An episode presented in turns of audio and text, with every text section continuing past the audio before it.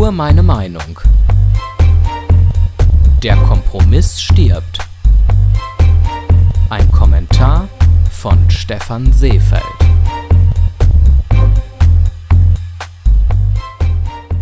Im Heute-Journal vom 29. Dezember 2019 wurde ein Beitrag über die Spaltung unserer Gesellschaft gebracht. Dabei wurde zunächst ein Blick auf Deutschland geworfen. Junge Menschen kämpfen gegen das Weiter so der alten Generation, Westdeutsche blicken auf die Brüder und Schwestern in Ostdeutschland noch immer von oben herab, Rechtspopulisten wettern gegen Menschen mit Migrationshintergrund.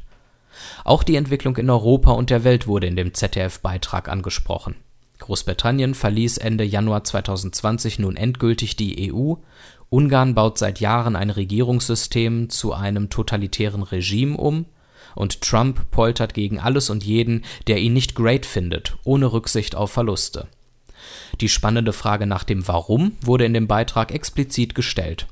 Eine mögliche Antwort sei die Gleichförmigkeit, mit der das Leben in den westlichen demokratischen Nationen mit gutem Lebensstandard verlaufe der Mensch sehne sich nach Abgrenzung, um Individualität und Eigenständigkeit erfahren und leben zu können. Dabei klammere er sich wahlweise an seine Religion, seine Kultur oder an seinen Nationalstolz. Ich halte diesen Erklärungsversuch für nicht sehr überzeugend. Ob Millionen von Menschen auf der ganzen Welt auf dieselbe Weise im Supermarkt einkaufen gehen können wie ich oder ihre Kinder auf ähnliche Weise erziehen, ob sie denselben Lebensstil pflegen oder nicht, ist mir ziemlich egal. In meinem Alltag, in dem nicht immer die Zeit zur Reflexion bleibt, nehme ich diese Dinge noch nicht einmal bewusst wahr.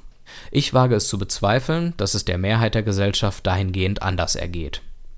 Was ich wahrnehme, ist ein mangelnder Wille zur Kompromissbereitschaft auf allen Seiten. Ein Kompromiss, so scheint es, wird heutzutage als ein Verlust für alle Beteiligten angesehen. Setzt man nicht zu 100 Prozent seinen Willen durch, hat man verloren. Dies scheint die Devise in heutigen Zeiten zu sein. Dass ein Kompromiss ein Gewinn für alle Beteiligten ist, weil niemand komplett nachgeben muss, scheint ein verloren gegangener Gedanke zu sein. Durch die Werbeindustrie und unseren vergleichsweise hohen Lebensstandard können wir uns mehr leisten als je zuvor. Technologien wie das mobile Internet erlauben es uns, alles sofort haben zu können. Vom neuen T-Shirt, das wir online shoppen, über das neue Musikvideo unserer Lieblingsband bis zur Online-Buchung unseres nächsten Urlaubs. Wir müssen auf nichts verzichten und brauchen meistens nicht einmal zu warten, bis wir unseren Willen bekommen.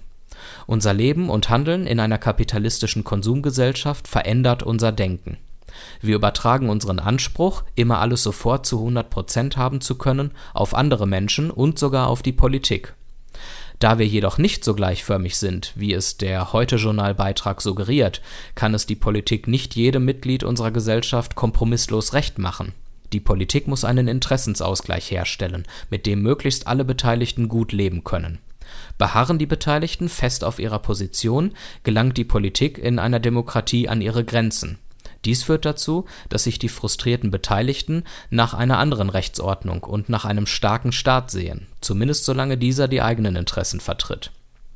Dies mag einer der Gründe dafür sein, warum rechte Parteien und rücksichtslose Politiker wie Trump an die Macht kamen ein weiterer Aspekt, der zur Spaltung der Gesellschaft führt, scheinen die Folgen der Globalisierung und das Zusammentreffen unterschiedlicher Kulturen und Milieus zu sein. Diese Kulturen und Milieus haben unterschiedliche Vorstellungen davon, wie man miteinander umgehen darf und sollte. Wie benimmt man sich in der Öffentlichkeit? Welches Verhalten ist rücksichtslos?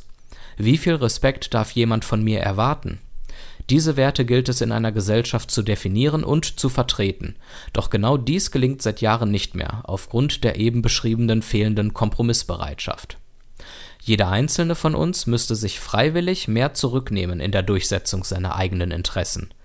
Andernfalls werden wir in einigen Jahren die Konsequenzen mangelnder Kompromissbereitschaft auf eine Weise zu spüren bekommen, die derzeit vielleicht noch nicht absehbar ist Alle Folgen von Nur meine Meinung gibt es als Audiopodcast und als Text auf www.stephanseefeld.de.